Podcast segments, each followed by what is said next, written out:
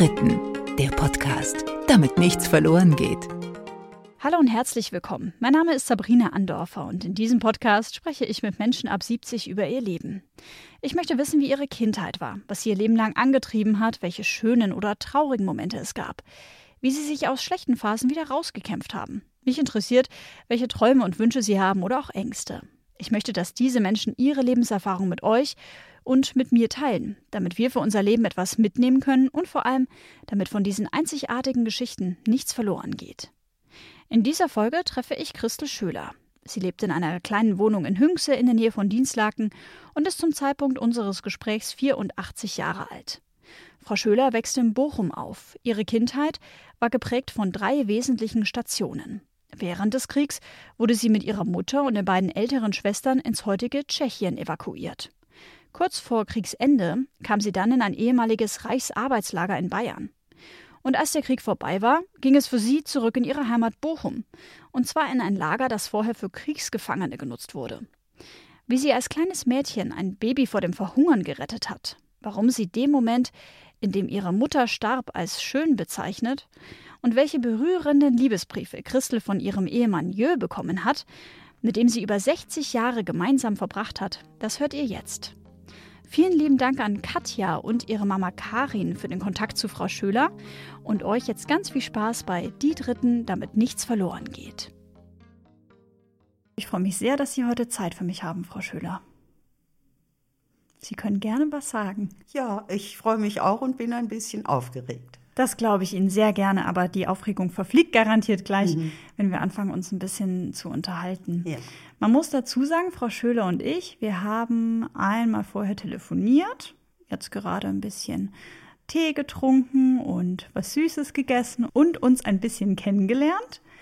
Und sie hat mir schon erzählt, dass sie ihren zehnten Geburtstag in einem sehr außergewöhnlichen Umfeld gefeiert hat. Wollen Sie mich dahin mal hin mitnehmen, Frau Schöner? Ja, wir waren evakuiert in der Tschechoslowakei, heute früher Sudetenland oder Sudetengau. Und da waren wir fast zwei Jahre und auf der Flucht nach Hause, also wieder nach Bochum, bin ich im Reichsarbeitsdienstlager in Furt im Walde zehn Jahre alt geworden, ja. Mhm. Das heißt, wir sehen schon, dass äh, Sie eine sehr bewegte Kindheit, glaube ich, hatten. Ja. Wollen wir mal zurückspringen in Ihre Kindheit? Sie sind Jahrgang 35. Ja. Und Sie kommen ursprünglich aus Bochum. Wir sind hier übrigens gerade bei Dienstlaken in Hünxe. Ja. Also ich bin das dritte Kind meiner Eltern. Wir sind drei Mädchen zu Hause und ich war die jüngste. Und es war Krieg. Also so viel Schönes, wie meine Geschwister hatten, die sieben und neun Jahre älter sind als ich, habe ich nicht gehabt. Also das war schon, wenn ich so heute denke, was die Kinder alles bekommen, das hatte ich alles nicht. Kein Fahrrad, kein Roller, aber viel Liebe zu Hause. Das muss ich sagen, das war immer das Schönste. Also meine Eltern und meine Geschwister, und die ganze Verwandtschaft, das war früher so, man traf sich bei allen Geburtstagen, da wurde gesungen, das war immer sehr schön. Wie kann ich mir das Leben der jungen Christel denn dann so vorstellen? Was sind denn so Ihre frühesten Erinnerungen? Also wie haben Sie gelebt? Wie sah Ihre Wohnung aus, Ihr Haus aus? Können Sie mir das mal beschreiben, dass ich mir das ein bisschen besser vorstellen kann? Ja, wir hatten also keine so große Wohnung. Mein Kinderbett stand bei den Eltern im Schlafzimmer. Die Geschwister waren natürlich alleine, die beiden Mädchen. Ich kann mich als Kind erinnern, dass einer auf unserem Flur wohnte und der wurde verfolgt. Also ein Jude wahrscheinlich? Nein, nee? nein, ein Kommunist. Oh. Die Kommunisten wurden ja auch. Ja, ne? ja. Und ich weiß, äh, der wollte immer zu uns rein und dann wurde Licht ausgemacht und wir mussten still sein, wir Kinder. Und der durfte nicht reinkommen. Wir taten dann so, als wäre keiner zu Hause. Da kann ich mich als Kind erinnern, wie schrecklich ich das fand, weil mir das auch Angst gemacht hat. Ne? Ich war vier Jahre. Mhm. Das war Krieg, das muss ich dazu sagen. Und ich bin ganz früh immer geschnappt worden und rein in den Keller. Vor Alarm, da musste man los.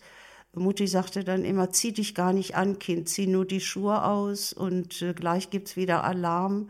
Also zieh und dich gar nicht aus, Kind. Ich habe mich nicht ganz Also ausgezogen, Mhm. nein, nein. Also immer Sachen schon an, ja, damit alles schnell ging. Dann kriegte ich immer einen Tornister, da waren die Papiere drin. Was heißt das, ein Tornister? Was ist das? Ein Tornister, das war früher, was heute die Kinder als Rucksack haben für die Schule. ah ja. Ein, ein Ranzen, ein Ranzen sagt man auch.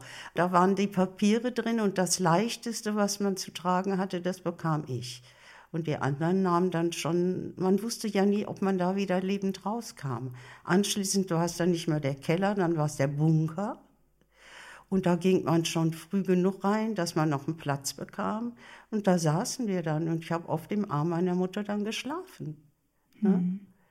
Und was sich da so abspielte als Kind, ich war, also es war manchmal war es furchtbar. Da wurde gebetet, ganz laut. Lieber Gott, lieber Gott. Heilige Maria, Mutter Gottes. Es waren, kann ich mich erinnern, dieses katholische Gebet. Und ich bin ja evangelisch, ich kannte das nicht. Ne? Und das wurde immer wiederholt und immer wiederholt. Und das hat mich damals ein bisschen irre gemacht, muss ich sagen. Das war, das war mir wohl zu viel. Ne? Und das waren immer so hohe, helle Stimmen. Von den Frauen, die dann Angst ja, hatten? Ja, ja, ja, ja. Heute verstehe ich das, aber damals als Kind hat mir das Angst gemacht. Ne? Ich habe auch nie, wenn wir im Bunker waren, äh, man hörte ja den Krach, wenn die Flieger kamen und die Bomben fielen. Das haben wir ja noch gehört und dieses Pfeifen. Aber dann hat, wenn mein Vater dann da war, hat er mich immer eine, in eine Decke gerollt und getragen, damit ich keinen Qualm mitkriegte, wenn wir auch aus dem, aus dem äh, Bunker wieder Bunker raus. wieder mussten? raus mussten. Dann wurde ich in der Decke gedreht und ich habe nichts gesehen. Ich habe nur manchmal gerochen. Das kann man ja da noch, ne? Es stank dann. Davor wollte er mich bewahren, denn da haben meine Geschwister wohl mehr gesehen als ich. Haben Sie da mit Ihren Schwestern mal drüber Nein, gesprochen? haben mir das auch, musst du nicht wissen, haben sie gesagt. Ne? Die wollten das auch nicht, dass. Äh, hm, so auch später im. Alter haben Sie da... Nein, auch nicht. Nein, nein. Mhm. Nie. Das ist wahrscheinlich alles viel zu schrecklich, als dass man da Ja. dann irgendwann wahrscheinlich sagt, man will da auch gar nicht drüber reden. Konnten Sie denn dann als Kind überhaupt gut schlafen?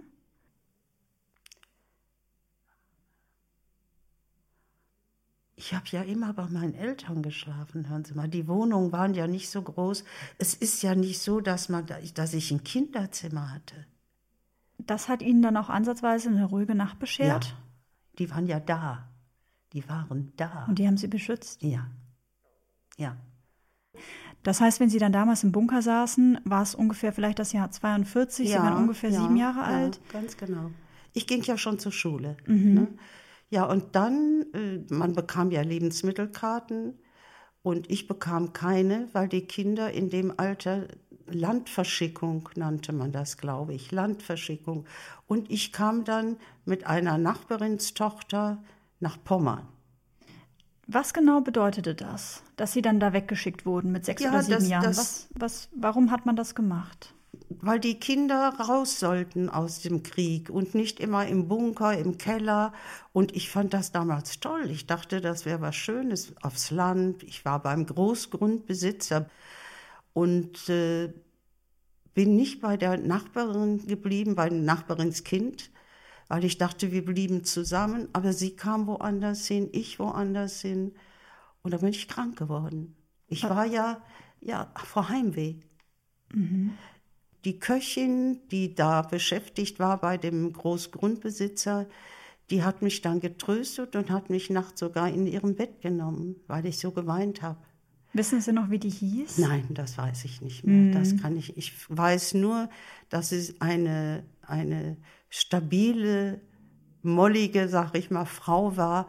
Und als die mich dann so in den Arm nahm, das hat mir so gut getan. Ich fühlte mich da für einen Moment geborgen. Und die rief auch meine Eltern an oder geschrieben, das weiß ich jetzt gar nicht, dass die mich holen sollten, denn ich wurde richtig krank.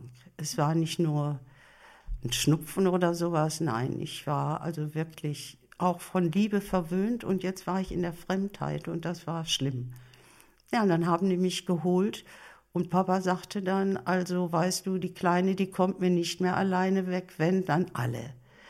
Und dann sind wir alle, ich glaube, es war mit der Verwandtschaft, waren wir bald 19 Personen, ja, sind wir alle, nannte man das, evakuiert. Mhm. Und zwar in der Tschechoslowakei, heutige, damals, wie gesagt, Sudetengau. Und da waren wir, ja, fast zwei Jahre. Okay. Ne?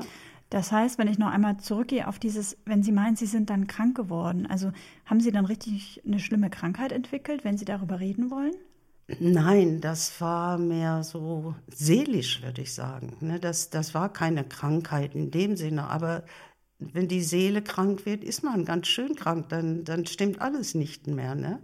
Und ich habe geweint, ich habe nicht mehr gegessen, ich war traurig. Ja, und dann hat mich wirklich diese Köchin immer nachts zu ihr ins Bett genommen. Sehr gutherzige, warme Frau auch, ja, ne? Ja, ja. Was haben damals Ihre Eltern zu Ihnen gesagt, als dann klar war, Sie werden ins Land verschickt, sozusagen, damit Sie sicher sind vor dem Krieg? Wie hat man Ihnen das dann erklärt, wenn Sie gerade sechs oder sieben Jahre alt waren? Wissen Sie das noch? Selbst da weiß ich jetzt gar nicht. Ich glaube, ich habe mich gefreut. Ich habe mir das so vorgestellt wie ein Ausflug und ich bleibe mit dieser Elfriede zusammen, so hieß das Mädchen aus der Nachbarschaft. Und aber dadurch, dass wir nicht mehr zusammen waren und ich ganz allein in der Fremde und da war noch ein Junge und mit Jungen konnte ich es gar nicht, weil ich ja nur zwei Schwestern hatte und er war ein bisschen rau und dann war das ja ein Bauernhof. Ich kam aus der Stadt und da waren Tiere, da hatte ich Angst vor. Also vor den Kühen oder vor den Schweinen? Ja, die Kühe und Schweine noch nicht mal so gesehen, aber die Gänse liefen frei rum und die waren manchmal ganz schön böse. Ne? Und da hatte ich Angst vor. Oder der Hahn, der war auch so frech. Das heißt, Sie waren dann, wenn ich mir das jetzt so ein bisschen vorstelle, echt ein zartes kleines Mädchen irgendwie. Mm, ja, könnte man sagen, ja. Mhm. Hat sich aber später geändert. da konnten Sie auch mal die Ellbogen ausfahren. Ja, ja, mhm. ja. Mhm. Sie wurden dann mit der Verwandtschaft ähm, evakuiert. Ja. Wie äh, lief sowas ab? Also wurden Sie dann in Waggons gesteckt und mussten eben den Rucksack packen und dann dahin? Oder wie, wie war das so? Erinnern Sie sich daran? Ja, also erstens mal war unser Haus dann ausgebombt. Das passierte aber in der Zeit, wo ich in Pommern war. Das, das heißt, Sie ich, haben das, das zum Glück nicht ich, miterleben Das habe ich nicht miterlebt, aber meine anderen Schwestern, meine Elisabeth und Ruth, die haben das mitbekommen und die waren damals froh, dass ich da nicht da war. Also so genommen war es auch wieder gut, weiß man nicht. Ne? Äh, sonst sind wir mit dem Zug gefahren. Wir richten noch ganz normale Züge. Der Ort hieß Holleischen, das weiß ich noch. Da wurden extra, glaube ich, Häuser gebaut für die Evakuierten, die aus der Stadt kamen. Und da haben wir dann gewohnt. Da waren zwei Geschwister meiner Mutter. Es waren alles Frauen und Kinder. Die Männer waren teils im Krieg oder zu alt. Mein Vater war schon zu alt, der wurde nicht eingezogen, aber der musste dann in einem Betrieb arbeiten, wo äh, Munition äh, äh, hergestellt wurde. Und das war damals der Bochumer Verein. Das heißt, Ihr Vater ist gar nicht mit Ihnen mitgeflüchtet damals? Der durfte doch gar nicht, der musste doch zu Hause in Bochum bleiben. Und Waffen? Ja, der musste arbeiten, klar. Klar. Das muss ja auch schrecklich dann gewesen sein. Auch für ihre Mutter, oder? Ja, natürlich, aber die Frauen waren alle alleine. Mhm. Ne? Mein Onkel Otto war im Krieg, Onkel Walter. Die waren alle im Krieg. Das war ja dann ein Riesenglück für Ihren Vater, dass er nicht eingezogen so wurde. So genommen ja, so genommen ja. Aber er war ja schon Soldat im Ersten Weltkrieg. Hm, können Sie sich vorstellen, mein Vater war von 1893. Oh, verrückt. Ja. Haben Sie mit Ihrem Vater mal über den Ersten Weltkrieg gesprochen? Nein. Nein. Wissen Sie, wo Ihr Vater gekämpft hat? Nein. Das weiß ich alles nicht. War das für Sie was, was Sie schon interessiert hat, auch später dann vielleicht auch, wo sie schon was älter wurden, wo man aber Angst hatte, den eigenen Vater darauf anzusprechen? Oder war das so ein über der Familie hängendes Tabu? Nee, Tabu kann ich gar nicht sagen, aber vielleicht lag es daran, dass der Zweite Weltkrieg ja dann irgendwo noch schlimmer war. Das, äh, das verarbeitet musste man ja auch erst verarbeiten. Ne? Und jetzt noch von, von vorher zu erzählen, wie schlimm das war, also es war ja alles schon schlimm genug. Mhm. Wir gehen noch mal weiter in die Zeit, als Sie dann dort in diesem Lager gewohnt haben.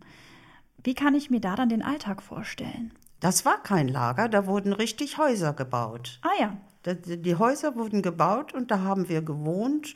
Die waren nicht zu komfortabel, aber es war alles da, was man brauchte. Das mhm. kann ich nicht sagen. Ne? Sie haben ja am Telefon während unseres ersten Vorgesprächs gesagt, dass dass es dort aber ein Tor gab.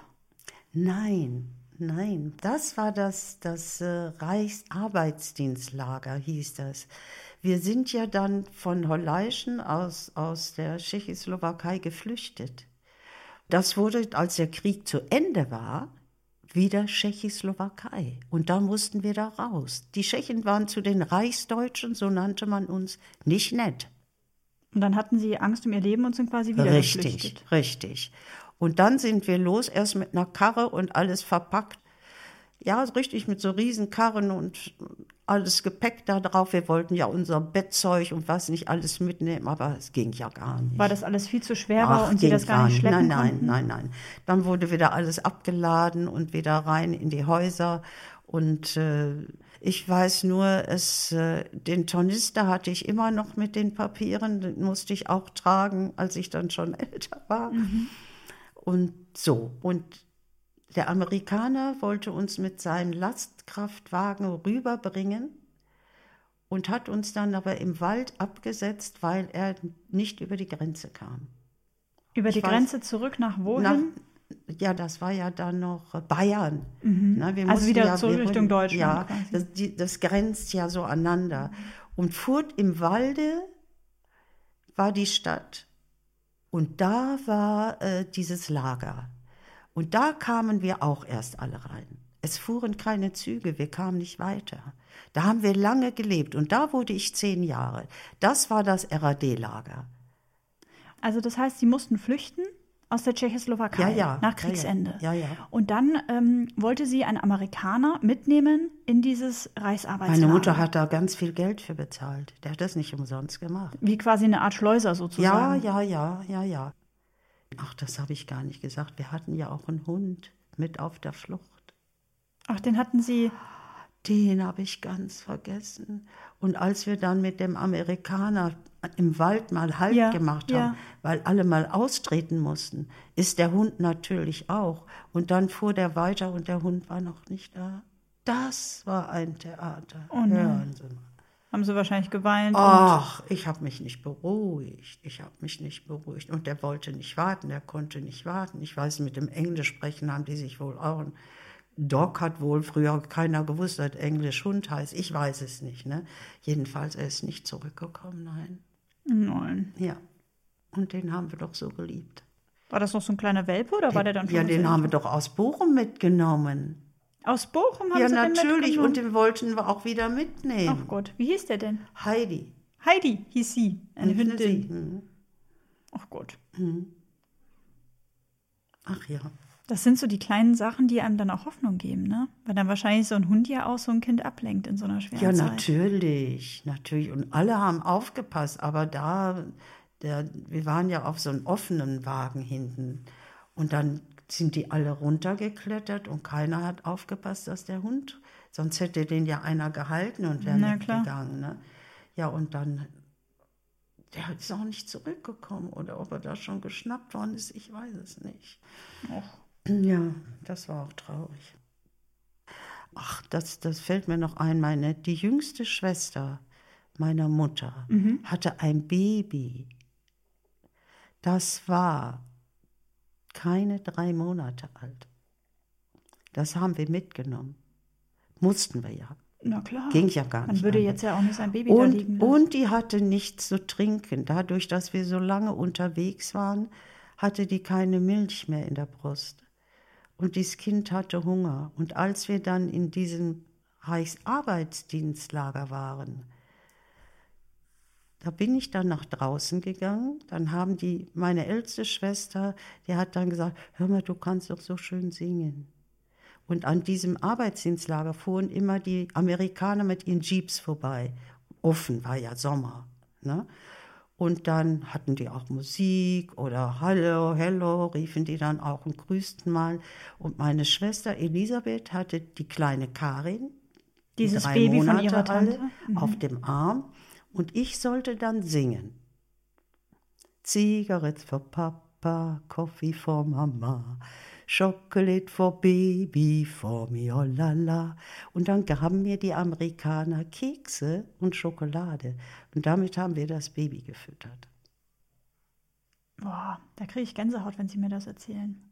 Ja, das ist eine ganz tolle Frau geworden, die selbst vier Kinder gekriegt hat. Aber es hätte auch nicht so ausgehen können. Nein, aber es- sah, ja, das war Karin. Mhm. Wir sind also in diesem Arbeitslager. Mhm. Und dort haben Sie mir, glaube ich, am Telefon erzählt, gab es ein Tor. Und auf dem stand was? Arbeit macht frei. Ich bin später mit meinem Mann noch mal dahin gefahren und habe ihm das gezeigt. Es sieht noch so scheußlich aus, wie also damals sah es besser aus, jetzt ist es wie eine Ruine. Ich verstehe gar nicht, dass sie das, aber wahrscheinlich soll das so bleiben. Ich weiß nicht, als Mahnmal, keine Ahnung. Das heißt, es wurde auch erst missbraucht als ein Lager, wo dann tatsächlich Menschen gezwungen wurden, Zwangsarbeit zu leisten. Ja, ja. Und später ja, haben ja. dann Sie mit Ihrer Familie genau. dort Zuflucht gesucht. Ganz genau, ganz genau.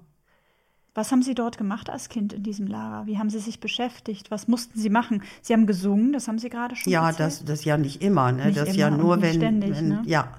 Ja, wir haben, glaube ich, da war irgendein Bach, ein Bächlein oder so.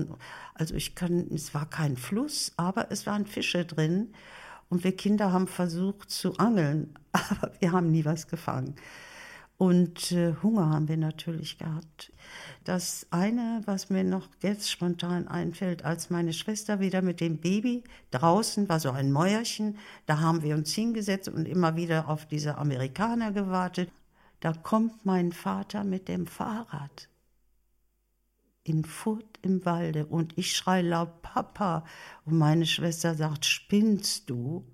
Ich sag, das ist Papa. Ich habe ihn von Weitem erkannt. Es war mein Vater. Er wollte uns holen. Er hatte Angst, dass wir das alleine nicht schaffen.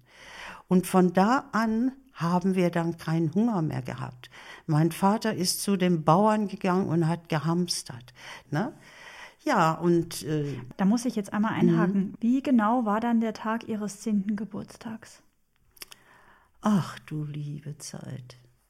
Da gab es einen Eintopf. Da war mein Vater ja auch noch nicht da. Ne? Da gab es einen Eintopf und das war so ein Topf, den habe ich in Erinnerung. Der sah aus wie früher so ein kleiner Waschkessel. Wir waren ja 19 Personen. Und ich durfte sogar mithelfen und tragen. Nur hatte dieser Topf aber keine Henkel, da hat man da so Löcher reingebohrt. Wie die Erwachsenen das gemacht hat, fragen Sie mich nicht. Und dann wurde da nur so aus dicken Tau, wurden so Hängel gemacht, die man durchzog zum Tragen. Und das ging eins auf der Treppe, wir mussten hochlaufen, kaputt. Oh nein. Und der Topf schwappte so ein bisschen und es floss eine Menge raus. Aber es war noch genug drin, wir haben alle von gegessen, weiß ich noch. Und dann auf der Treppe, wir haben Glück gehabt, dass sich das abgefangen hat. Ja, Essen war damals dann schon was Besonderes? ja, selbstverständlich. Die Suppe, da haben sich alle drauf gefreut. Da war Fleisch drin, dieses Büchsenfleisch vom Amerikaner. Und dann das ganze Gemüse. Alle haben ja geholfen. Die sind ja alle losgegangen zum Bauern. Sie haben ja für 19 Personen beim Bauern nicht gleich so viel gekriegt. Jeder brachte das, was er kriegte, mit und davon wurde die Suppe gekocht. Das heißt, ein materielles Geschenk, Nein, da war nein, gar nicht dran zu nein, denken. Nein, nein, nein, Wurde Ihnen auch ein Geburtstagsständchen gesungen? Ja. Ach ja. Können Sie sich da noch dran erinnern? Ja, das wurde immer gesungen. Nicht nur bei mir, sondern bei allen. Äh, das war heut zu deinem Wiegenfeste steht vor dir die Geburtstagsschar. Bringen dir das Allerbeste heut mit Herz und Lippen dar. Wir gratulieren dir von Herzen, unser liebes Geburtstagskind. Möge Gott dich uns erhalten, der dich liebt und deine Treue kennt. Aber gesungen ist es noch viel schöner. Das glaube ich. Mhm. Und dann später ging es weiter von diesem Arbeitslager, äh, in dem Sie Ihren zehnten Geburtstag gefeiert haben, dann wieder zurück nach Bochum. Richtig. In ein ehemaliges Russenlager. Mhm. Und da die Stadt Bochum verbombt war und alles kaputt war, kamen die Russen, waren inzwischen raus aus dem Lager und wir zogen da ein quasi in die Nähe, also zurück in die Heimat sozusagen, ja. aber weil Bochum zerstört war, mussten Sie Richtig. zwangsweise äh, in ja, dieses Lager. Ja. Mhm. Was heißt denn dann Russen? Also war das dann ein Gefangenenlager? Das ja, wo die Russen wirklich äh, ganz schrecklich. Ich, meine Mutter kam da rein, die weinte und wir haben gedacht, die dreht durch. Sie müssen sich vorstellen, das waren ja nur so wie so Baracken, spitze Dächer mit Teerpappe Eisenträger sah man noch, da waren keine Decken gezogen, Betonböden, die Türen mit so einem Z und riesengroße Schlüssel, kann ich mich als Kind erinnern. Kein Ofen. Also alles auch kalt und kalt. eiskalt. In den Fenstern waren noch die Gitter. Von den gefangenen von Russen, den die damals von ja, ja, Deutschland ja, dort eingesperrt ja, wurden. Ganz genau.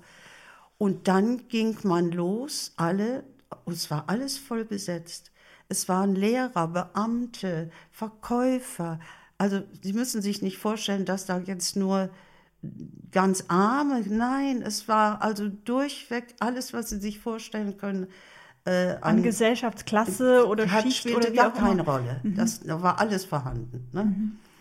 Und ähm, ja, dann gingen die in die Trümmer, haben da Bretter rausgeholt, die noch gut waren. Äh, Sägen wurden besorgt. Man wollte ja ganz schnell auch diese, diese Eisen wegsägen aus den Fenstern und wollte es sich so hübsch machen, wie es eben ging. Betten waren ganz normale mit Strohsäcken, wo wir drauf schliefen. Also es war schon. Aber wir haben es irgendwann geschafft. Mhm. Man nähte sich aus Militärdecken Mäntel, denn wir kamen im Sommer an und dann wurde irgendwann Winter. Und dann wird es kalt. Haben Sie dann da noch Spuren mitbekommen aus der Zeit, als dort wirkliche ja, russische Gefangene gehalten wurden, sage ich jetzt mal? Gab es da noch Überbleibsel von, also Nein. also kann ich mir es so ähnlich vorstellen wie in so einem, wie man jetzt aus dem Fernsehen vielleicht kennt, wie aus einem äh, Konzentrationslager? Äh, Ungefähr? Nein, ich glaube, die Konzentrationslager waren wohl schon schlimmer. Mhm könnte. Also das weiß ich nicht. Mhm. Ich, da wurde gar nicht drüber gesprochen. Wie, also wie haben Sie dieses Lager dann damals wahrgenommen? Weil ich kann mir ja schon vorstellen, dass das richtig schrecklich war. Schrecklich, schrecklich. Ich war ja dann auch schon junges Mädchen und ich habe mich geschämt. Ich habe ich hab niemandem gesagt später mal, wo ich wohne, weil ich mich geschämt habe. Dass sie dieses Lager auch nutzen mussten, weil sie halt eben. Ja, weil Wohnung wir da wohnten. Nein, aber es ging nicht nur mir so. Ich glaube, es ging allen so. Man sprach ja nachher darüber. Hör mal, weiß der oder die, wo du wohnst? Nein. Nein. Hat man sich dann aus dem Grund geschämt, weil es quasi keine, kein schönes Zuhause war? Oder hat man sich aus dem Grund geschämt, weil dort wahrscheinlich mal schreckliche Sachen passiert sind? Ich würde sagen beides. Beides. Nicht nur das eine, beides beides. Obwohl es wurde nachher richtig schön. Wir, hinter, mein Vater legte einen Garten an, hinterm Haus. Die äh, Fenster wurden erneuert, die Gitter kamen raus, die Türen wurden erneuert, Decken wurde gezogen und alles selbst gemacht. Keine Handwerker. Das passierte alles innerhalb der Verwandtschaft und Familie. Einer half dem anderen.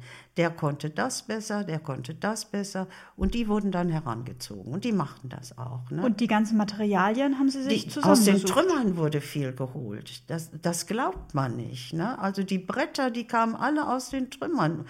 Das war natürlich nicht die erstklassigste Arbeit und, und auch nicht äh, das beste Material. Aber wir waren damals dankbar. Fußböden aus Holz. Die wurden angestrichen. Onkel Otto war toll im Schreinern. Der hat aus alten Schränken, wo, wo man meinte, ach, da ist noch ein bisschen, da wurden Schränke gemacht. Kann man Das sich Einzige- heutzutage gar nicht mehr vorstellen. Ne? Ja, aber so war das. Ne? Und dann wurde ganz viel gehandarbeitet. Da mein, mein Zeug noch auf dem Bahnhof gestohlen wurde, Oh als ich zehn war, meine Höschen. Im Sommer kamen wir an, ich hatte nur eine Spielhose an, blau-weiß kariert mit Herzchen und Litze, das weiß ich wie heute. Aber mehr hatte ich nicht anzuziehen. Dann wurde Unterwäsche davon gestrickt, Strümpfe wurden gestrickt, ähm, Gardinen wurden gehäkelt. Und das waren immer Überraschungen. Ich weiß noch, wie jeder stolz war, wenn der zeigen konnte, guck mal, Das habe ich das habe ich gemacht. Ne? Also, ich kann mich erinnern, wie alt war ich denn? Meine Mutter wurde dann schwer krank. Ja, die kam ins Krankenhaus. Die hatte einen Unterleib und dann, äh, wie nannte das nochmal, so ein Juckausschlag. Das So war von wie- Unterernährung kam das. Ja, Okay. ja. Also es war ganz schlimm. Und dann wollte ich sie besuchen im Krankenhaus, hatte aber nichts anzuziehen. Es war Winter. Ich hatte keine Jacke. Ich hatte einen einen Mantel, aber der war viel zu klein. Er passte da nicht mehr rein. Und dann, äh, Nähmaschine hatten wir aber, noch eine ganz alte von Oma. Und dann habe ich mir aus dem Mantel eine Jacke gemacht. Und da bin ich dann ins Krankenhaus und war stolz, dass ich das gemacht habe, meiner Mutter gezeigt. Ach, und Strickzeug hatte ich in der Hand und saß am Bett und habe noch gestrickt. Ich blieb ja auch lange da, ich blieb ja da nicht. Da habe ich gedacht, nimm das Stricken mit. Man war ja so ehrgeizig, man wollte ja schaffen, schaffen, schaffen, schaffen. Ne? Und dann weinte sie wieder so bitterlich. Ne? Und da hat sie gesagt, nee, Kind, dass, dass, dass du das geschafft hast, war ganz stolz. Aber sie hat geweint. Ne? Aber auch eher wahrscheinlich vor Freude als Natürlich, äh, natürlich, natürlich. Ja, vielleicht auch, mein Gott, ne, was einem da alles so durch den Kopf geht. Ne? Na klar. Ihre Mutter und ihr Vater, die waren wahrscheinlich froh, dass sie mit ihren drei Töchtern das alles überstanden Richtig, richtig. hatten. Wie dankbar sind Sie, dass Ihre Familie da so heil rausgekommen ist? Ach, da gibt es gar keine Worte für. Da gibt es keine Worte für, was wir Glück haben. Wenn ich so denke, was wir da alles so erlebt haben und wie gut es mir jetzt geht. Außer, dass ich alt bin und nicht mehr so fit. Ne? Aber äh, ich meine, gut, mein Mann natürlich auch. Es ging, es ging eigentlich immer Stück für Stück bergauf, bergauf, bergauf. Ne? Und mit meinem Mann habe ich wirklich das große losgezogen. Wir waren 58 Jahre verheiratet. 58 Jahre. Vielleicht Hm. Ich hab- wollen wir da mal direkt, direkt anknüpfen. Mhm. Wie hieß denn Ihr Mann? Josef. Josef. Josef Johannes Schöler. Wo haben Sie Josef kennengelernt? Können Sie sich daran noch erinnern? Ja, klar. Also ich habe mit einer... Wie ja, alt waren Sie da vielleicht? 18. 18. Ja. Ich habe mit einer Arbeitskollegin Urlaub gemacht, die ihre Eltern wohnten in Meppen an der Ems. Das liegt ungefähr, Bei Lingen-Rheine. Sagt Ihnen das was? sagen Sie mal, eine größere Stadt Da fällt mir auch keiner ein. drumherum. Oder fällt mir auch keiner Also auch so die Ecke Dienstlaken und dann noch Das irgendwo ist, weiter das weg ist oder ja schon so. ein bisschen äh, Niedersachsen. Friesland, ja. Ah ja. Ach so, sowas, Friesland, Sowas, so okay. ein bisschen. So. Und Grenz, sag ich Okay. mal. Ne? Ja, und dann äh, Haben Sie die Urlaub Eltern, gemacht? Ja, ne? mit dem Zug dahin gefahren. War übrigens mein erster Urlaub mit 18 da irgendwo hin. Ne? Und zwar waren wir unterwegs waren wir mit dem Fahrrad, mit dem Fahrrad, ja. Es war heiß. Und nun wollten wir schwimmen. Sie und Ihre Freunde Oh, wollten schwimmen Wir wollten gehen. Mhm. schwimmen. Hier ist doch nichts. Hatten aber keinen Badeanzug mit. Wir haben gesagt, boah, wir gehen da nackelig rein. Wir erfrischen uns. Wir hatten nämlich schon eine schöne Tour hinter uns. Wir gehen da nackelig rein und hier ist ja keiner. Ne? Es war wirklich ganz einsam. Und plötzlich, wir wollen anfangen, uns auszuziehen, sehen wir ein Boot kommen. Da sitzen zwei Männer drin, zwei Personen. Männer konnte man noch gar nicht sehen. Ja, und dann war es mit dem Schwimmen Vorbei. vorbei. Und die kamen jetzt näher und sprachen uns an, wo wir, ob wir uns verlaufen hätten. war wirklich eine einsame Und dann Ecke, wussten ne? Sie, es waren zwei junge Männer. Ja, und das waren zwei junge Männer, ja, und äh, äh, mein Mann, äh, ja, so wie er später sagte, hat gleich gesagt, die, die möchte du weit, möchte du näher kennenlernen. Ne? Ja. Dann hat man sich verabredet, noch für den nächsten Abend. Ne? Ja, und da ist das bei geblieben. Ich bin nach Hause gefahren und dann wurde eine Adresse wollte haben. Telefon war ja auch noch nicht. Nur Briefe. Und irgendwann schrieb er, Weihnachten besuche ich dich. Da wohnten wir noch in dem Lager. Oh, okay, das, das ging jetzt sehr schnell. Also Sie sehen zum ersten Mal Ihren zukünftigen Ehemann. Mhm. Was haben denn Sie gedacht? Also bestimmt nicht ans Heiraten und, und da bleibe ich bei. Nein, nein. Das war eine Bekanntschaft und schön, aber nein. Und am nächsten Abend dann beim Wiedersehen, wo Sie ja dann wahrscheinlich Ihr erstes Date sozusagen hatten, nur zu zweit. Ja, äh, auch noch nicht. Nein. Wie sah er denn aus, Ihr Mann damals? Groß, braun, braun gebrannt. Ja. Welche Augenfarbe hatte er? Welche Haarfarbe? Damit man sich ihn so dunkel, ein bisschen dunkel, vorstellen dunkel, kann. Mhm. ja, dunkel und äh, also ich war da total, äh, also ich fand ihn nett, habe mich auch gern mit ihm unterhalten, aber kennengelernt haben, haben wir uns durch die Briefe. Ja, und dann, der, der hat auch nicht locker gelassen. Das heißt, Ihr Mann, Josef, hat Ihnen dann ganz viele Briefe geschrieben. ja, Wissen Sie noch, was da so drin stand? Also hat er dann Ihnen, Sie schon direkt mit Komplimenten überschüttet und gesagt, ich will dich heiraten? Oder wie, wie ging das also so? Wie kann ich mir das so heiraten nicht, vorstellen? aber Wiedersehen schon, dass er interessiert wäre. Und äh, ja, mich ganz zauberhaft gefunden hätte und äh, wie ich den darüber dächte, halt so. Ne? Mhm. Aber alles immer noch im ganz netten Rahmen. Ne? Also nicht jetzt hier. Äh, nee, es war schön, waren schöne Briefe, sehr poetisch. ja? Ja, ja, sehr poetisch. Es lag ihm auch. Ich glaube, das hat mich auch ein bisschen fasziniert. Er war kein Draufgängertyp. Und das war angenehm. Und Gentleman. Noch so alte Schule. Jacke Tür, hinhalten, Tür Tür aufmachen, auf. Feuer geben, Mantel halten. Also alles diese Sachen, die ich von meinem Papa kannte. Ne? Ich nahm die für selbstverständlich, musste aber später feststellen, war gar nicht so. So selbstverständlich ist das gar nicht mehr. Ne? Ja. Und äh, ja, ja, Dann hat Josef Sie irgendwann in Bochum besucht, aber Sie wohnten noch in diesem Lager. ja, sicher. Weihnachten. Weihnachten auch noch. Wie, wie kann ich mir das vorstellen, wenn dann so ein junger Mann eine junge Frau damals besuchen will? Nimmt er sich dann woanders ein Zimmer? Übernachtet er dann direkt bei Ihnen? Nein. nee, nee, nee, so war das nicht. Ne? Nein, so war das nicht. Ähm, Hätten ja damals damals wäre sowas, nicht. hören Sie mal, damals wäre so an Verkupplung, wären sie noch angezeigt worden. Sowas gab es ja auch. Ja, selbstverständlich. Gucken Sie mal, wir waren, wir waren, äh, waren wir denn schon verlobt? Überlege ich gerade, waren wir schon verlobt? Da konnten Sie doch nicht, wenn Sie in Urlaub fuhren, ein Doppelzimmer nehmen? Ich kann mich erinnern, der erste Urlaub mit meinem Mann, ich hatte ein Zimmer und er hatte ein Zimmer, Weil, also, weil Sie noch nicht verheiratet weil waren. wir noch nicht verheiratet waren. das ist ja verrückt. Ja, das war so. Kann man sich heutzutage gar nicht mehr Ja, vorstellen. das war.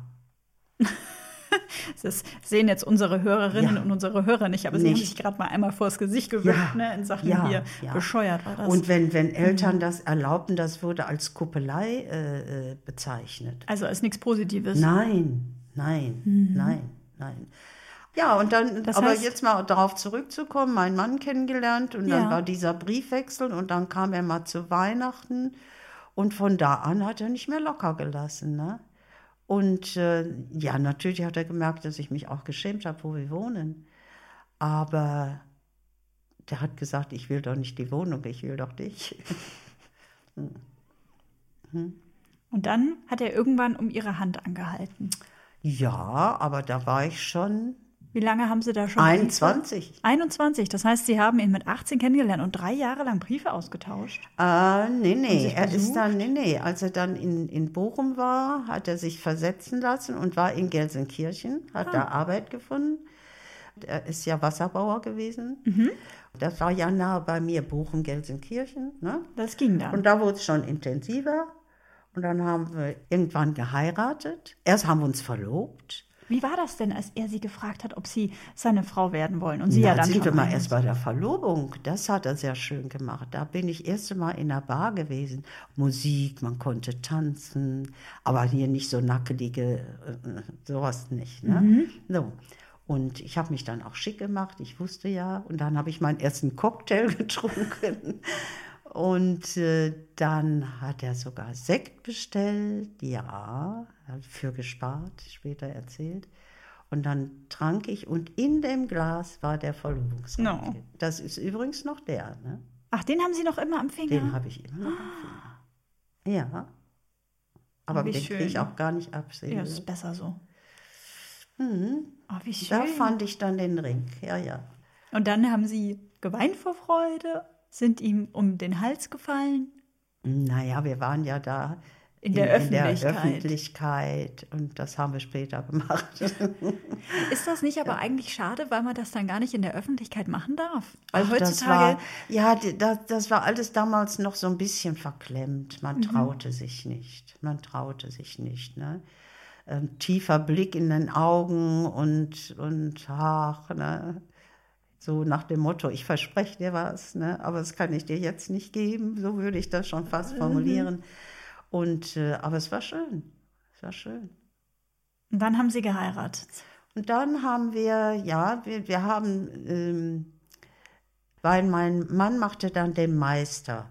Und die, die verheiratet waren, wurden vorgezogen. Hat Oh. er mir erzählt. Ich habe das nach. Das stimmte alles gar nicht. Da hat er mich so ein bisschen angelogen.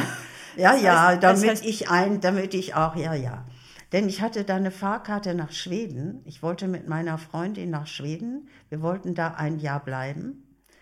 Und da hat er Angst gehabt. Wenn die wegfährt, die kriege ich nicht wieder. Ein Jahr weg. Ja, ja.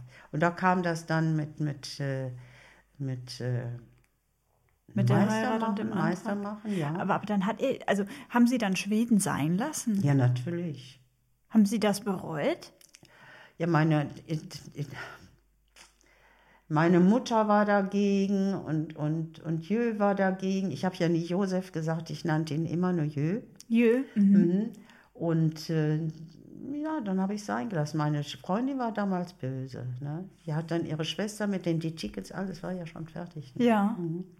Naja, dann haben wir geheiratet im Jahr darauf, im Juni. 9.6. Ja, 1900? Ja. Oh, 56? Ja, 56, mein Gott. Wahnsinnig lange her. Mhm. Und Ihr Mann hat Sie dann all die Jahre mit einer kleinen Besonderheit glücklich gemacht, würde ich jetzt mal sagen. Das haben Sie mir im Vorgespräch bzw. am Telefon erzählt. Ihr Mann hat immer ganz viel geschrieben. Ja. Es, ist- es stimmt, ein Satz, der, der fällt mir ein. Habe ich mal etwas falsch gemacht, liest sie mir die Epistel. Sie hat ja recht, sie hat da Macht. Was wäre ich ohne Christel? Das Gedicht hängt im Schlafzimmer. Mhm.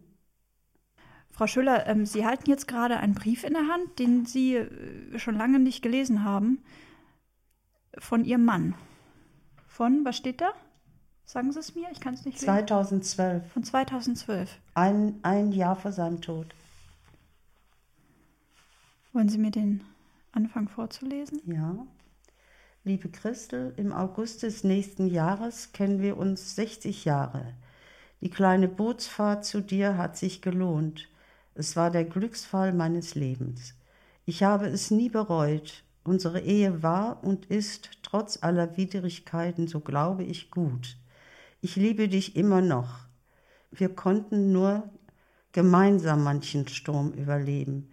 Ich werde immer für dich da sein, dich beschützen und zur Seite stehen, wenn du mich brauchst.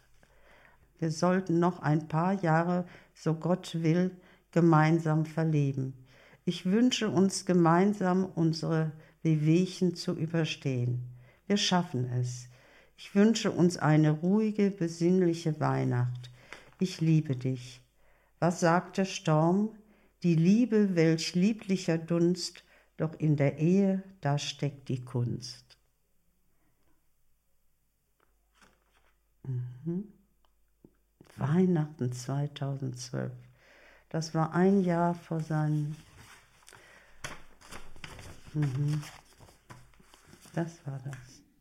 Ja, und an dieser Stelle machen wir jetzt einmal eine ganz kurze Pause. Auf ihren Mann Josef kommen wir dann gleich nochmal zu sprechen. Christel und Josef heiraten also, bekommen zwei Kinder, einen Jungen und ein Mädchen und ziehen in ein riesengroßes Haus.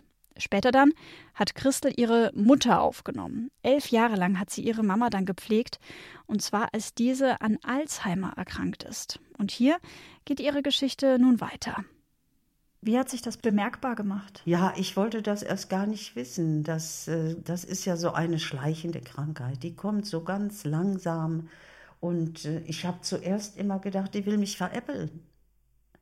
Die sagte zum Beispiel, die stellte sich ans Fenster und sagte, guck mal, ein weißes Pferd. Ich sage, da ist doch gar kein Schimmel. Und dann hat sie nur so gelacht. Ne? Und sie war auch eine, die, die, die konnte sehr lustig sein und konnte so richtig ein bisschen, ne? Doch, das konnte sie. Und da habe ich gedacht, die will mich veräppeln. Also das heißt, sie hat ein Pferd gesagt, da ist ein Pferd, aber da ist gar kein Pferd. Da ist gar kein Pferd. Ne? Okay. Und, äh, oder ich stand am Spülbecken. Was machst du da? Mutti, siehst du doch. Und nach einer Zeit wieder, was machst du da? Ich denke, das kann doch nicht wahr sein, ne? Und dann so allmählich, so ganz langsam. Und dann war sie wieder klar, ganz, ne? Und dann wird es halt immer schlimmer. Ne? Hm. Sind Sie da mal mit ihr auch zum Arzt und haben das mal testen lassen? Ja, klar, der Arzt ist gekommen.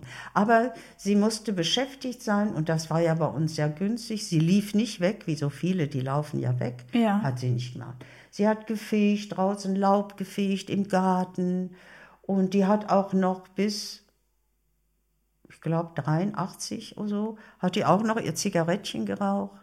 Ne? Dann ging sie aber auch raus im Garten und ich habe dann immer so geguckt und die genoss sie das so ganz. Ne? Ja, ja. Einmal hat sie mir auch die Gardine verbrannt in der Küche, hat sie mir in der Küche geräumt. Und erst habe ich drüber geschimpft und als sie nicht mehr da war, habe ich die Gardine gerne genommen, habe ich immer das Loch, wenn ich das sah, musste ich an Mutti denken. Oh. Ja, ja, so ist der Mensch manchmal verrückt. Hm? Aber das ist dann schon eine, eine heftige, harte Aufgabe, auch ja, so lange ja, dann seine Mutter zu pflegen. Das, ja, ich habe es auch begleitet. Tot. Ja. Ich war dabei. Hm. Hm. Wollen Sie mir darüber erzählen? Äh, Sie werden es nicht glauben. Das war schön.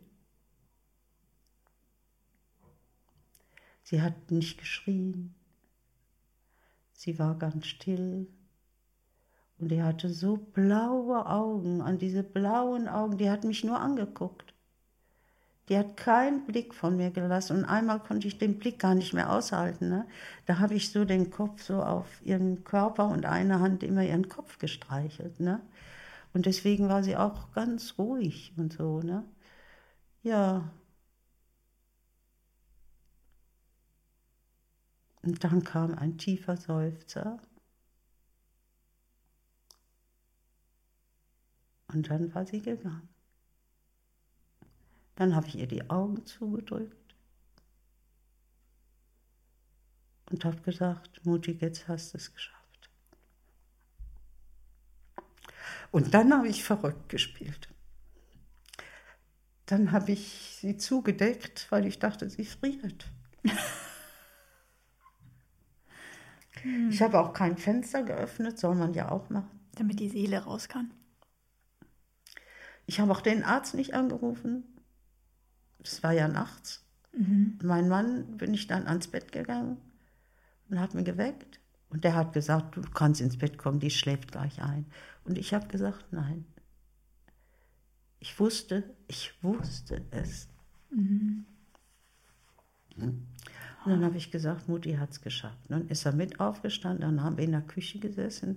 Ja, und dann habe ich ein Stück geheult, klar. Ja. Dann kam es, ne? Dann kam es. Und äh, ich konnte dann auch nicht schlafen. Ich weiß gar nicht, was ich noch gemacht habe. Mein Mann musste ja einen anderen Tag arbeiten. Hat sich dann doch gleich hingelegt, sagte, komm auch. Ich bin dann auch irgendwann im Bett. Aber komischerweise, da vergisst man so ein bisschen Zeit und Raum. Das war alles dann so ein bisschen, ne? Doch, morgens habe ich dann, morgens habe ich dann die Schwester angerufen und den Arzt und dann haben die gesagt, warum haben sie uns denn nicht angerufen? Ich wusste gar nicht, dass man das machen soll und kann. Haben, waren sie ganz alleine? Von der Diakonie kamen ja die Schwestern, die haben mir geholfen. Ne? Also quasi als unterstützende Pflegehilfe ja, natürlich, sozusagen. Natürlich. Mhm. Sie wurde ja auch gewindelt. Sie konnte nicht mehr trinken und mhm. nicht mehr essen. Da habe ich auch Fehler gemacht. Ich wollte immer, dass sie ist. Ich wollte sie ja noch haben. Ich wollte sie ja noch haben. Ne? Und bis die Schwester sagte, wenn sie nicht mehr essen will, Frau Schöler, nicht mehr zwingen. Nicht mehr zwingen. Aber die, ich hatte so tolle Schwestern von der Diakonie. Und damals war ich ja auch noch ehrenamtlich viel beschäftigt in der Kirche. Und da habe ich so gedacht, das hat mir viel geholfen. Dass Sie da auch jemanden hatten, ja. der Sie da so ein bisschen unterstützt ja. und Sie auch begleitet ja. hat. Ja, ja. Und damals war auch noch so die Zeit, die haben sich noch Zeit genommen. Heute gucken die, die müssen aufschreiben, fünf Minuten gewaschen, zehn Minuten Toilette oder was weiß ich, äh, Tabletten ja. und so, das geht ja alles nach Minuten. Ja, soweit ich das weiß, soweit ich das, das weiß, kriegt man einen, einen, Geldsatz für eine Tätigkeit, egal ob waschen und Richtig. wie lange die dann dauert, ist Richtig. egal. Und da und war das, das so, ich weiß gar nicht, ob mhm. wir das überhaupt dann aufnehmen dürfen, aber ich sag's mal, da haben wir noch einen Kaffee getrunken oder wenn sie was essen wollte oder was trinken wollte oder wenn sie mir noch Tipps geben wollte, das wurde noch alles besprochen und gemacht. Ja, ich glaube, das, das im Nachhinein ist das jetzt nicht schlimm, mehr. wie wir das hier mit auf Band haben, glaube ich. Aber da haben Sie recht, dass das heute nicht mehr geht. Nein, ja. nein. Ne? Also es war schon in dieser Beziehung eine andere Zeit. Ich kann davon ausgehen, Frau Schöler, dass diese Jahre, als ihre Mutter krank war und diese insgesamt elf Jahre, die sie dann bei ihnen gewohnt hat, dass das schon gut war und glaube ich auch richtig war, dass sie das gemacht haben, aber es war bestimmt auch anstrengend. Würden Sie das, wenn Sie das, diese Entscheidung nochmal treffen müssten, würden Sie das jederzeit wieder machen oder haben Sie auch zwischendurch mal gedacht, boah, ich schaffe das alles gar nicht? Hm, also zum Schluss, wenn es ganz schlimm war, da habe ich da schon mal so äh, gedacht, ich schaffe das nicht mehr, ich schaffe das. Man sagte mir später auch, du hast ja schlecht ausgesehen, klar. Ne? Denn ich ging ja damals auch noch in Chor, da habe ich gesungen. Und ich ging einmal in der Woche in die Sauna. Und dieser Saunatag war für mich immer wie ein Urlaubstag. Wir waren da auch eine Clique, die haben dann, und du kommst. Ne? Manchmal hätte ich dann nämlich gesagt, ach komm. Ne? Ich bin zu müde. Du, ja, ja, mhm. und du kommst. Mhm. Und das habe ich dann auch gemacht. Und singen bin ich gegangen. Ja, und ansonsten war da nicht mehr viel. Ne? Urlaub die ganzen Jahre mit meinem Mann so gut wie gar nicht. Einmal haben wir sie, dann hat der Arzt zu mir gesagt, Frau Schöler, jetzt wird es aber mal Zeit. Sie müssten jetzt mal. Ne? Und ähm, dann haben wir sie drei Wochen, ja, in ein Barbara-Heim. Und da ist meine Mutter allerdings total. Hat sie abgebaut. Hm. Und da hatte ich mir dann immer Vorwürfe gemacht, weil wir weg waren. Die Schwester sagte, hören Sie mal, die ruft nur Christel. Und dann sagte sie, da ist sie doch. Da war ich gar nicht, ne? Die hat mich auch gesehen, wo ich nicht war, ne? Hm. Konnten Sie diesen Urlaub überhaupt genießen? Nicht so richtig. Aber ich durfte nee, ne? mir das nicht anmerken lassen, sonst wäre mein Mann auch ein bisschen böse geworden. Ne? Er hat gesagt, komm jetzt. Ne? Das war wahrscheinlich also, auch für ihn eine, eine, Belastung. Natürlich, natürlich. Aber ähm, wir würden es, glaube ich, beide heute wieder machen. Wissen Sie warum? Das ist so eine Sache, die ich mir, die ich mir selber ein bisschen anrechne. Ne? Und sage, da hast du was Gutes getan. Ja, da habe ich was Gutes getan. Darf ich Ihnen die Frage stellen, wie das mit Ihrem Mann war, als Ihr Mann ähm, von Ihnen gegangen ist und äh, gestorben ist? Ach, herrje. Das war eine dramatische Sache. Also, ich fahre ja abends nicht gerne Auto und da war ich ja schon hier bei den Senioren. Also quasi so ein Seniorenstammtisch. Ja, das ist, nein, kein Stammtisch, das ist so ein Spielenachmittag. Ah. Ne? Und äh, das ist dann immer so von drei bis sechs.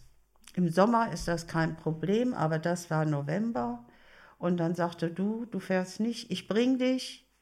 Und Handy hatte ich ja, ruf an, dann äh, hole ich dich. Und ruf nicht zu früh an, dass ich nicht draußen so lange stehe. Ihr Frauen macht ja gerne den. Schnattert dann noch. Ja, ja, hat er recht, klar. Hm? Na, auf jeden Fall hat er mich dann gebracht und war zu Ende und ich rufe an. Keiner geht ans Telefon. Ich rufe nochmal an. Keiner geht ans Telefon. Ach, denke ich, warte noch ein bisschen. Vielleicht ist er auf der Toilette. Vielleicht hat er den Fernsehen so laut an. Keine Ahnung. Ne? Also nochmal gewartet. Und eine aus der Clique, jetzt hier von unseren Älteren, die sagt, Mensch, Christel, lass den Jupp doch. Viele sagen Jupp oder Josef, na lass ihn doch. Ich habe doch den gleichen Weg, ich bring dich das Stück. Ne? Okay. Gut. Sie bringt mich und das geht bei uns so ein bisschen die Straße rein. Man kann aber schlecht wenden, da war der Parkplatz noch nicht, der heute ist. Und ich sage, was setzt mich hier auf das Stück, laufe ich. Sehe vom Weiten, unser ganzes Haus lag nämlich ganz alleine. Hier an der Lippe, da ist unser Haus, da ist ein Wäldchen, da ist ein Teich. Wunderbare Lage. Also wie im Urlaub, wirklich. Und sehe, das ganze Haus brennt Licht. Mein Zimmer mit der Dachterrasse, im Flur, im Schlafzimmer. Das fand ich eigenartig. Der hat überall Licht gemacht. Und was denkt die Christel? Der kann aber auch nicht sparen. Was das? Ja, müssen Sie sich mal vorstellen. Na gut, Ne? Soll das denn? Ganz im Haus Licht. So, und dann komme ich rauf auf die Terrasse die Haustür und daneben ist sofort das Wohnzimmerfenster. Und erst klingel ich und dann geht der Kopf sofort rum und ich gucke und sehe meinen Mann im Sessel sitzen. Aber der rührt sich nicht. Und dann bin ich so nah rangegangen. Und dann gucke ich, dann wusste ich, er ist tot. Das ist einfach sitzend. Ist er eingeschlafen? Also hat er die Augen zu? Die Augen waren zu. Die Augen waren zu. Aber ganz entspannt. Die Beine so weg, die Hände so, den Kopf so schräg hoch, der Sessel. Kopf da so und so. Nee, so, so die Seite. Ich habe vom Fenster, konnte ich sein Gesicht sehen. Und die Nase sah so ein bisschen aus. Vor einer halben Stunde war meine Tochter noch bei ihm. Aber das wusste ich erst später. So, jetzt habe ich ja keinen Schlüssel. Ich konnte ja nicht rein. Ach Gott. Das heißt, Sie haben Ihren Mann da. äh, Ja, ich brauchte, du brauchst nicht, ich hole dich. Ach Gott. Das heißt, Sie hatten keinen Schlüssel. Hausschlüssel. Oh. Jetzt hatten wir aber ein Versteck. Mhm. Aber ich habe ihn nicht gefunden. Weil Sie so aufgelöst waren, fix und alle wahrscheinlich. Also bin ich, meine Tochter wohnte auch in Grudenburg, ein bisschen weiter. Da bin ich hingelaufen, aber fragen Sie nicht, wie ich weiß noch, ich hatte ein paar Gläser Marmelade in meiner Tasche und das war so schwer. Ich habe gedacht, ich schlepp Steine. Also ganz komisches Gefühl. Und dann komme ich da rein und ich klinge und sie kommt runter und sie sagt, du? Also nach dem Motto, wenn Was jetzt machst du man denn jetzt ja, hier, ne? ja, ne? Ich sag, Papa ist tot. Ach, Mutti. Ne? Ah, richtig, ne? Ich war doch vorhin noch gerade da. Der war ja auch noch warm. Also, dann habe ich gesagt, glaub mir, er ist tot. Dann hat die von da, so, wir konnten ja nicht rein, sofort angerufen. Da kam dann die Feuerwehr, die Poliz Kriminalpolizei. Wer war denn noch da? Der Arzt. Da waren nur noch Leute. Ich hatte über zehn Leute auf der Terrasse. Und die war so in einer, also dann haben sie vom Gästeklo die Scheibe eingeschlagen, dass sie da rein können. Das war der schmalste, oder war ja nur so ein Fenster, ne? Und der schmalste und der jüngste war das so, der ist da rein. Und ich hatte da vor was stehen, das klatschte alles runter. Also der ist dann rein, hat die Tür aufgemacht. Man, man und, konnte ähm, auch bei Ihnen nur über die Terrasse rein. Das nur über so die, Tür. ja, Eingangstür. Keller auch, aber da ist eine richtige Eisentür, die okay. geht von innen gar nicht auf. Nein, nein. Und dann hat der von innen die Tür aufgemacht und dann. Hat er von innen die Tür aufgemacht und dann wollte ich rein und wollte meinen Mann sehen und dann kam der Kriminalist, sag ich mal, der Kriminalbeamte und hat gesagt, nein, das geht nicht. Ich darf nicht. Ich habe den nicht anfassen dürfen, nicht. oh nein. Aus dem Grund, weil ich ja nicht da war, ich hätte ja was machen können. So, Ja, so oder umgedreht. Es hätte ja auch Fremdverschulden sein können, Oder dass da jemand anders ich. was Ja, gemacht ne? hat. Ne? Jedenfalls nicht rein. Die haben noch Wiederlebungsversuche gemacht. Mhm. Aber das habe ich nicht gesehen, durfte ich auch nicht. Da haben sie mich dann auch rausgeschickt. Ja, da lief auf jeden Film ab. Was war denn noch? Ach.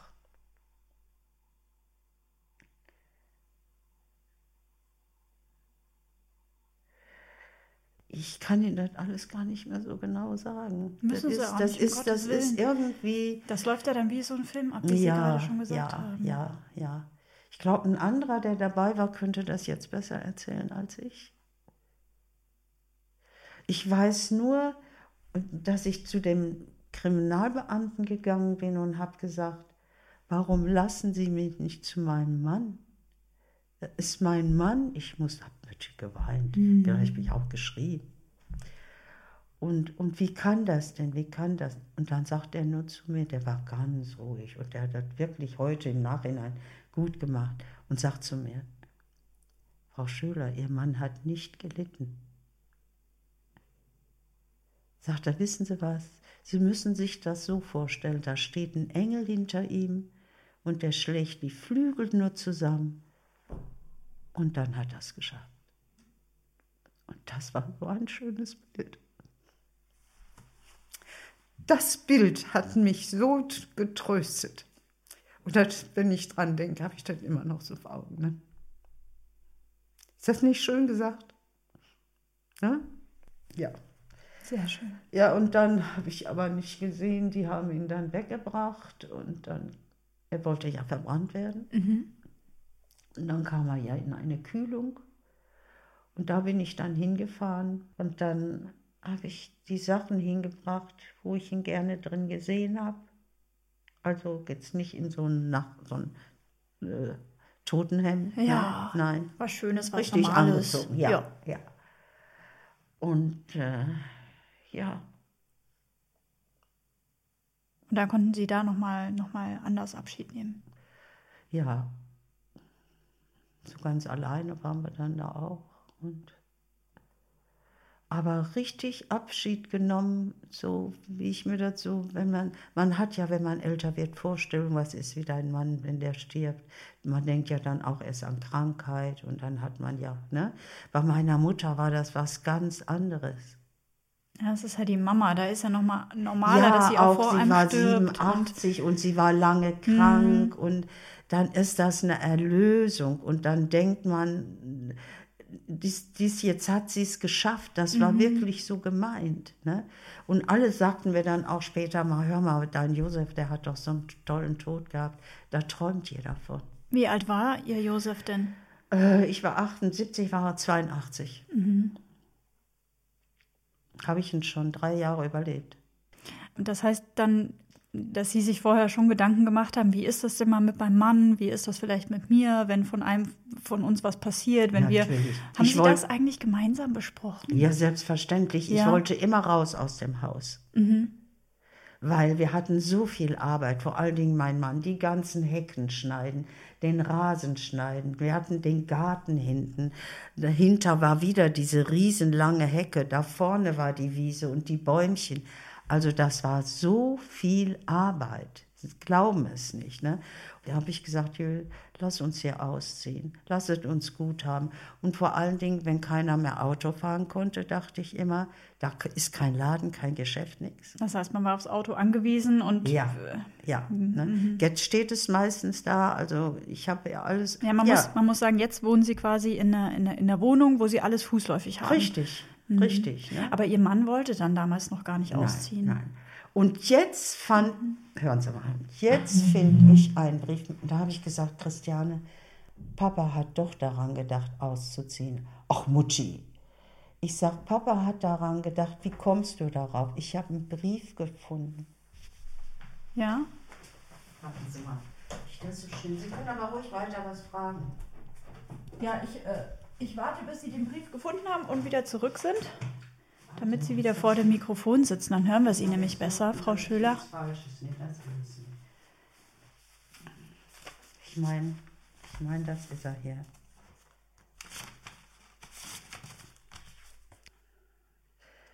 Äh, schreib mir, es ist gut, wenn man weiß, da ist jemand, den, den du liebst und der dich liebt. Wenn ich wieder da bin, werden wir alles dran setzen, eine Ortsveränderung vorzunehmen. Ich habe auch ein bisschen Bammel davor, aber wir beiden schaffen es wie immer. Lass uns das Wichtigste tun, einander vertrauen. Ich liebe dich. Oh. Und diesen Brief, weiter. und diesen Brief hatte er. Das ist der letzte Brief. Da war er in Kur. Mit der Hüfte hat er eine neue Hüfte gekriegt. Ich bin bald wieder fit, ich zähle die Tage. Ich umarme dich. Ein langer Kuss. Bis bald, dein Jö. Ich liebe dich sehr. Oh.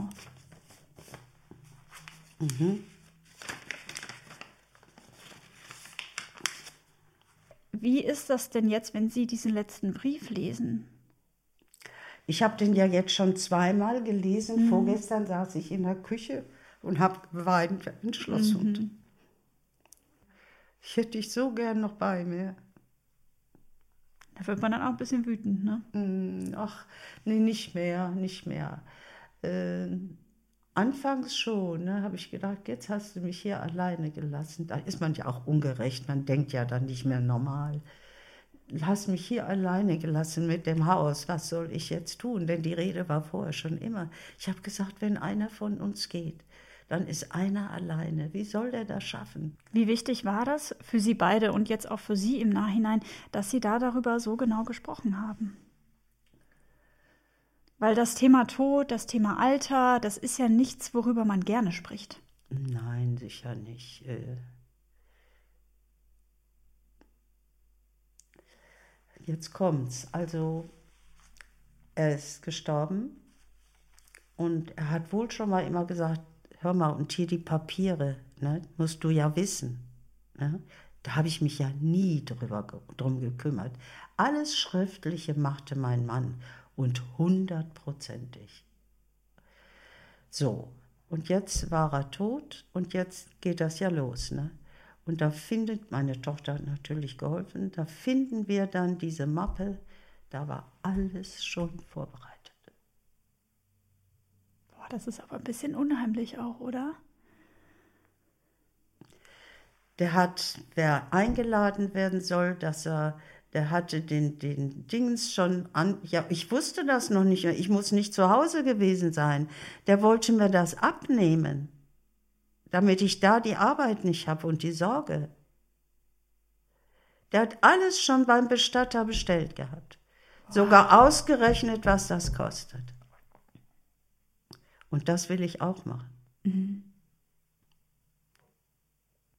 Also ich empfand das da, nur habe ich gedacht, hat er damit gerechnet? Nee, das Datum war auch schon viel länger.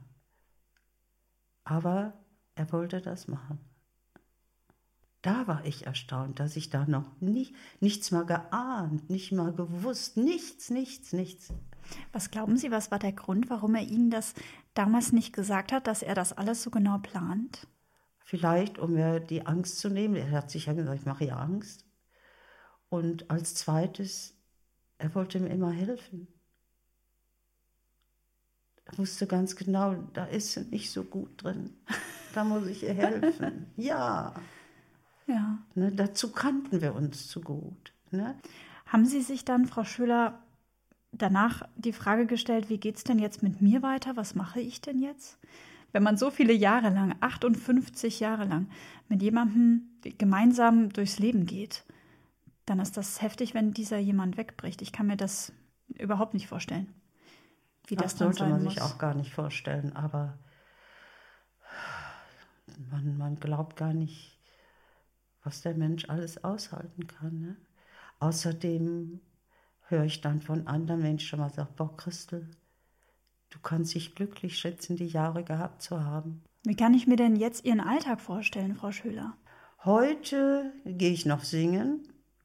Heute spiele ich Doppelkopf.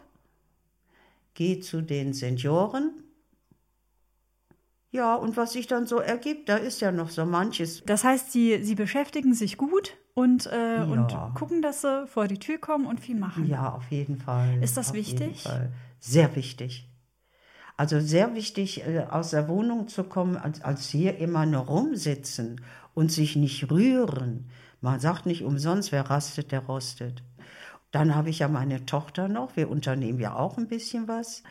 Und solange ich das kann, bin ich auch dankbar und glücklich. Ne? Das kann ja, es kann sich ja alles ganz schnell ändern. Das weiß man ja nie. Ne? Das ist ja wie so eine Wundertüte, hören Sie mal. Aber bis jetzt bin ich dankbar, ja.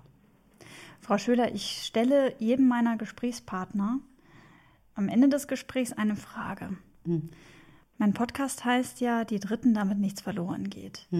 Was aus Ihrem Leben sollte denn nicht verloren gehen?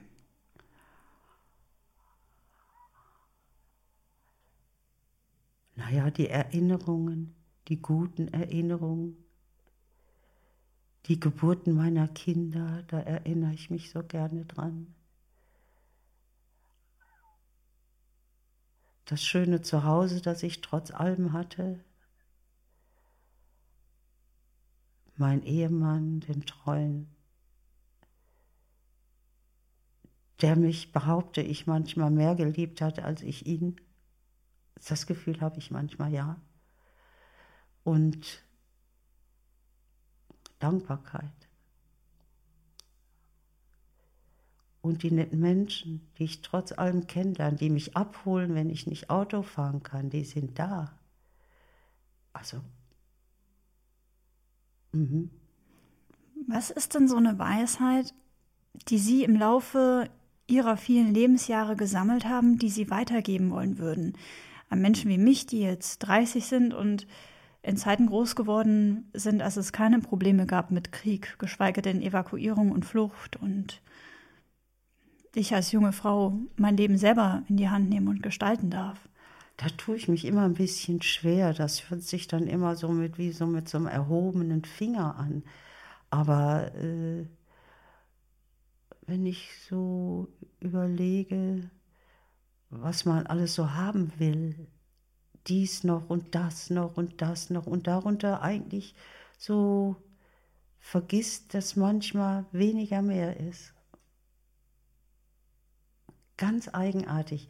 Wenn ich so zurückdenke, so wie wir nicht so gut äh, äh, finanziell gestellt waren, nicht jetzt mein Mann und ich, sondern mein Zuhause früher, wie die Nachbarschaft und alles zusammengehalten hat, da habe ich gemerkt, je weniger der Mensch hat, je liebenswerter ist der anderen gegenüber. Aber wenn alle was haben und dann will einer den anderen noch übertrumpfen, ich weiß nicht, finde ich nicht so schön.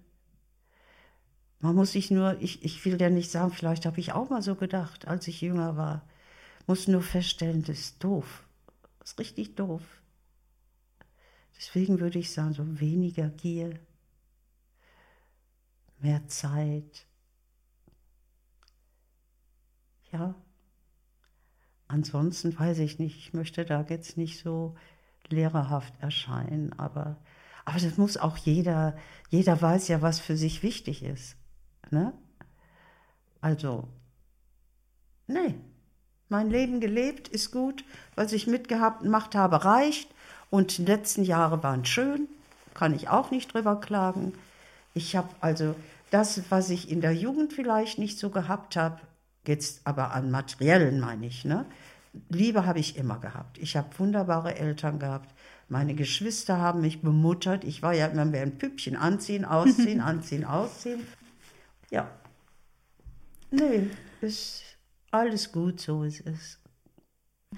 Frau Schüler, vielen, vielen Dank für dieses, ja, für Ihre Zeit, dass Sie mir meine Fragen beantwortet haben und mir so viel aus Ihrem Leben erzählt haben. Dankeschön. Bitteschön. Wenn ihr noch Fragen habt an Frau Schöler oder Feedback geben wollt zum Podcast, dann schreibt mir doch einfach eine E-Mail an die dritten Podcast@outlook.de oder schaut bei Instagram vorbei unter die dritten der Podcast. Und ansonsten würde ich sagen, wünsche ich euch noch einen schönen Nachmittag, wo immer ihr gerade unterwegs seid und freue mich auf die nächste Folge in zwei Wochen. Bis dann. Tschüss. Tschüss, Frau Schüler. Tschüss.